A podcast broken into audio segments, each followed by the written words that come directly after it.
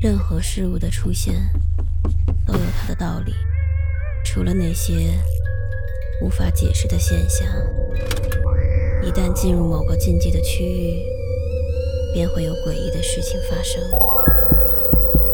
五分钟倒计时，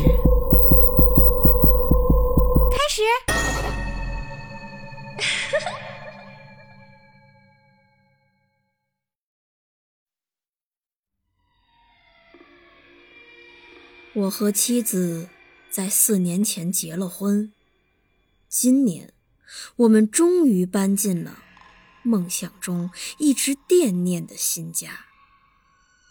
那是一栋具有一百多年历史的二层复式老宅子。虽然它位于郊区的最西边，但我们只需要步行就能买到一切日常生活中。所需要的东西。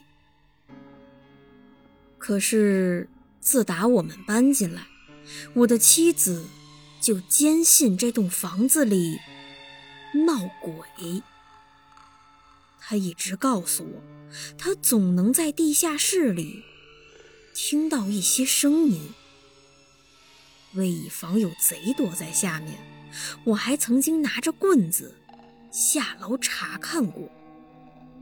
但是，什么都没有发现。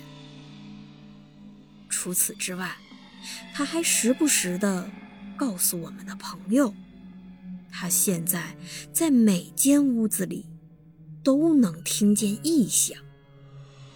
因此，所有人都开始担心他的精神状况，是不是身体有什么疾病，所以才导致了。这些异常的行为，我曾经带他去看过医生，但是并没有发现他的身体有什么问题。后来，我请了一位当地很有名的风水先生来为我们家做法事。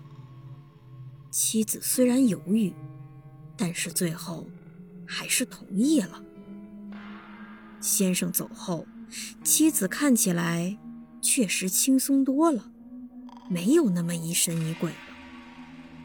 他说：“那些声音好像确实消失了，但即使是这样，他仍然不喜欢一个人待在家里。”有一次，我因为工作需要去很远的地方出差一个礼拜。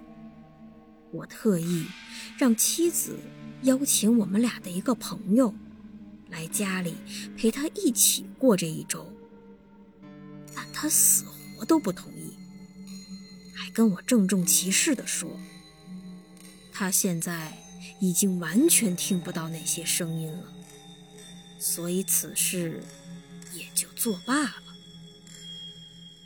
出差结束后，我回到家。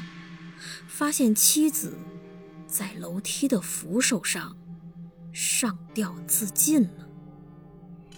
他前面的地上留下了一张非常简短的字条，上面写着：“那些声音并没有停止，其实我还是可以听得到的。”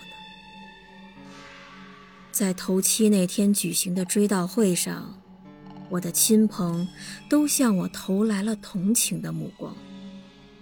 他们深知我妻子的精神究竟有多不正常。